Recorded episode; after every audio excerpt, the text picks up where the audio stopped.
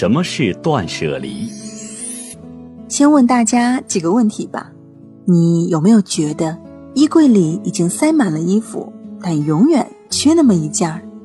有没有觉得房子越换越大，但是能够活动的空间越来越小，最后到了没有下脚的地儿？有没有觉得家里永远有一堆你舍不得扔掉，但是从来没有用过的东西，比如包装盒？有没有因为找不到东西而烦躁？有没有觉得自己的生活总是乱糟糟？如果有的话，你得断舍离了。今天给大家带来的这本书是一本教大家怎么整理的好书，名字叫《断舍离》，作者山下英子是日本杂物管理咨询师，他创造了断舍离的概念。从两千年起，他以杂物管理咨询师的身份，在日本各地举行断舍离讲座。提出他的人生整理观念，受到了极大的追捧。这种所谓懒人整理术为什么那么受欢迎？接下来听我慢慢道来。首先，这是一本教人管理物品的书。下面，请大家跟我一起读这三个字：断舍离。嗯，很好。断舍离到底是什么意思呢？断。指的是我们买东西的时候三思而后行，只添置自己必须的物品，断掉我们的杂七杂八的欲望。舍指的是收拾掉家里没用的物品，缩小自己的喜好范围。通过断和舍，人们能够达到离这种状态，也就是脱离了执念，心情愉悦，了解自己，也爱上了自己。这本书通过断舍离的概念，想教给大家的。是一种对待物品，甚至认识自己的态度。作者是这么说的：通过收拾家里的破烂，也整理内心中的破烂，让人生变得开心的方法。整理房间就是整理自己，并不是心灵改变了行动，而是行动带来了心灵的改变。乍一听还以为断舍离是一种佛教修禅的方法，不过，二者确实有一些相似的地方。断舍离就是一种动禅。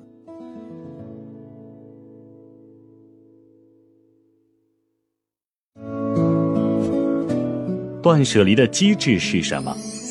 如果我们想把房间整理干净，一般会从哪儿下手呢？往往蹦到我们脑子里的词语是整理、擦桌子、扫地等等。不过，山下英子的断舍离收拾法中。却给收拾下了另外的定义。他说：“收拾是筛选必要物品的工作，在筛选必要物品的时候，我们要考虑两个维度，一个是我与物品的关系这条关系轴，另一个是当下这条时间轴。说的简单一点，必须是自己当下需要的物品才能留在屋子里，除此之外，最好舍弃。”断舍离和其他整理方法最大的不同就是，并不以把房间弄干净为目的，而是通过收拾的过程了解并喜欢上真实的自己。说的容易，怎么才能真正的做到这一点呢？首先需要我们做的就是转变一个观念，在取舍物品的时候，我们总是喜欢以物品为主角，常常拿这个东西一边想。哎呀，好可惜，这东西还能用，一边又把它塞到某个角落里，永远不会再碰。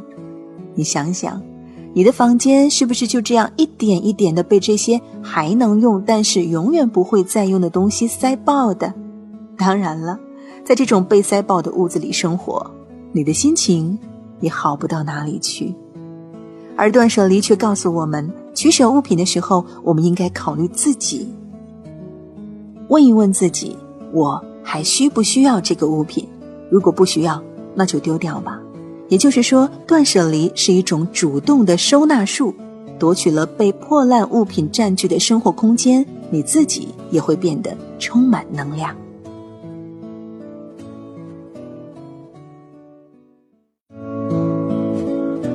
我们为什么丢不掉东西？说到丢东西，问题来了。今天我们的生活比十年前富足的多，我们能够拥有的物质条件比我们父母那一辈要好得多，为什么我们很多人还是不习惯丢东西呢？就说我吧，如果我买了一支很漂亮的中性笔，尽管才三块钱，我用完之后仍然不会丢掉，把它放在抽屉里，想着以后可以装上笔芯再用。然而后来的故事你们都知道了吧？我把它永远遗忘在了抽屉里。我们常说东西够用就好，然而在你消费的时候，真的做到这一点了吗？一看见超市打折啊，网店有活动啊，我们往往是拼命的买买买。就拿作者的母亲为例吧，明明只需要小号的蛋黄酱，却因为折扣买了大号的，结果呢，蛋黄酱剩了一大半儿，坏在冰箱里，这难道不是另一种浪费？在买东西的时候，我们往往会陷入消费陷阱，买特别多不需要的东西。电商流行起来以后，他们又发明了一个万恶的词，叫“凑单包邮”。在这种情况下，你是不是为了凑单买了一堆莫名其妙的小东西？反正断是没断掉了，那为什么又舍不掉呢？作者说，有三种人扔不掉东西：逃避现实型。执着过去型，担忧未来型，逃避现实的人太忙碌，没时间收拾家里，越不收拾，他们越不想待在家里，这样形成了恶性循环。执着于过去的人呢，恋旧，老是觉得这个东西有我的回忆，那个东西有独特的意义，于是都舍不得扔。担忧未来的人则是喜欢囤东西，好像生怕哪天需要某个东西。但家里没有，其实这都是执念啊，需要慢慢克服。作者在书中还说，乱糟糟的屋子和布满灰尘的杂物会给人带来停滞、腐败、死气沉沉的感觉，而那些并没有投入使用却使你扔掉、与心有愧的东西，就造成了停滞和腐朽的根基。试想一下，如果你的物品们有生命，你常常对他们说。下次就用你哦。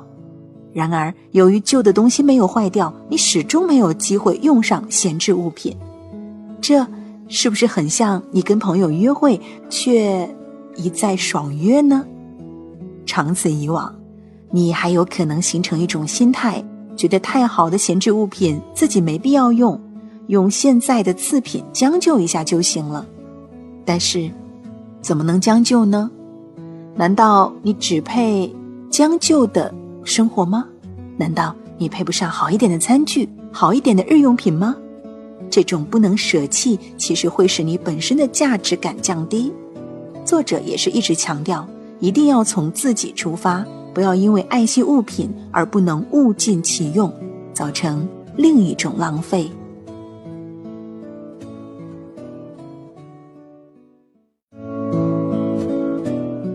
怎样实践断舍离？听了前面的内容，可能你也觉得自己是应该好好的断舍离了。嗯，好吧，那就从现在开始吧。不过说的容易，拖延症又犯了。如何才能激发我们的收拾动机呢？作者给出的答案就是：决定断舍离之后，最有效的方法就是锁定时间，聚焦场所，每天为自己设定目标，比如。我今天花两个小时整理厨房，即使只是一个小小的目标，也会大大提高效率。好，目标确定以后，又应当做点啥呢？开始扔东西吧。先扔怎么看都是垃圾的东西，而一些鸡肋的物品呢，则需要自己考虑一下，是留下来还是舍弃。这一点前面说过了，一定要以自我为核心。考虑自己到底需不需要这个东西，如果不需要，那就果断舍弃吧。当然，把舍弃的物品送给需要的朋友，也是一个很好的处理办法。那么，留下来的幸存物品又该如何取舍呢？首先是分类，作者推荐了一个三分法，比如厨房用品可以先分为餐具、烹饪器具和食材，餐具又分作。盘子、容器和杯子，以此类推。如此一来，同一类型的东西放在一起，既有利于收纳和取用，还会帮助你发现重样的东西，更有利于东西的清理。其实就是方便。整理之所以有意义，就是要让生活变得更加方便。所以作者推荐了两个原则，只需要一个动作原则和自由原则。也就是说，我们放物取物最好只靠一个动作就能完成，这样才不会觉得麻烦。物品呢，也要自由起来。自由是指选择的自由。物品的摆放是不是便于选择呢？是不是放的自在轻松而不拧巴呢？这都是整理的过程当中需要考虑的问题。好了，该扔的也扔了，该规整的也规整了，整理到此结束了吧？没有，要打造一个充裕的空间，并且提升自我的形象，你还得学会七五一总量限制原则。所谓的七，就是看不见的收纳空间里只能放七成，比如杂物间别堆得太满，至少留下三成的空间成为物品出入的通道。所谓五，就是指看得见的空间里只能放五成，比如我们每天都要把餐具拿进拿出的碗柜，别放太满，东西太多既不方便也不美观。那么一呢？说的就是给别人看的装饰空间，最好只放一层。比如同一面墙上一般只挂一幅画或者少量几幅画。如果把画贴得满满的一墙都是，不管图片有多精美，都不能营造出这个空间的品味了。由于七五一原则限制了物品总量，那么你就必须挑选出自己最喜欢的物品。这样一来，你使用的东西永远是你最喜欢的，品味和自我认同感。自然也就提高了。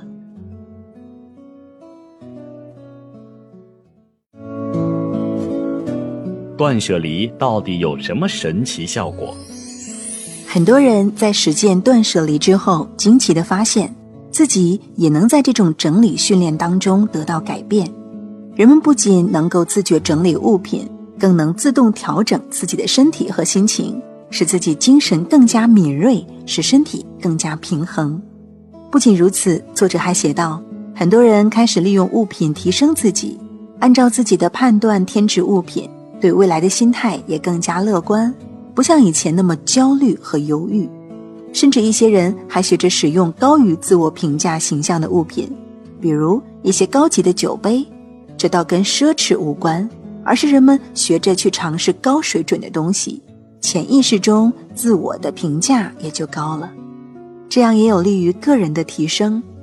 对于想要改变却害怕改变的人来说，断舍离会迫使他们迈出崭新的一步，打破陈旧的观念，清除掉一直觉得很碍事儿的东西，在看得见的世界中有了行动力，在看不见的世界，变化才会悄然发生。这也是本书的一个重要题旨。通过整理房间，达到整理内心的目的。另外，一旦人们从陈旧的观念中解放出来，就能开始察觉自己心底深处的想法。细细一想，我们人类又有什么东西是自己拥有的呢？我们拥有的土地、空间、水源，不都是从大自然借来的吗？尽管钱可以买到很多东西，然而这些东西也不过是物质。是人类通过对自然的加工得到的恩赐。想通这个道理之后，难道你还会执着于一点物质的浮华吗？归根结底，如果能够认为一切物品都是向地球借来的，就能对一切物品自然而然地涌出感谢与敬畏之情。一切有形的东西都是虚幻的，我们的心也是不断变化的。尽情的享受与物品难能可贵的短暂相遇吧，这一定就是我们追求的幸福本身。当缘尽了，就潇洒的放手，不仅对物品，对一切的一切都是如此。最后，请再跟我认真的读一遍：断、舍、离，千万不要忘记这三个字，用心去做，细心体会。好了，我也该断舍离了，咱们下次接着聊。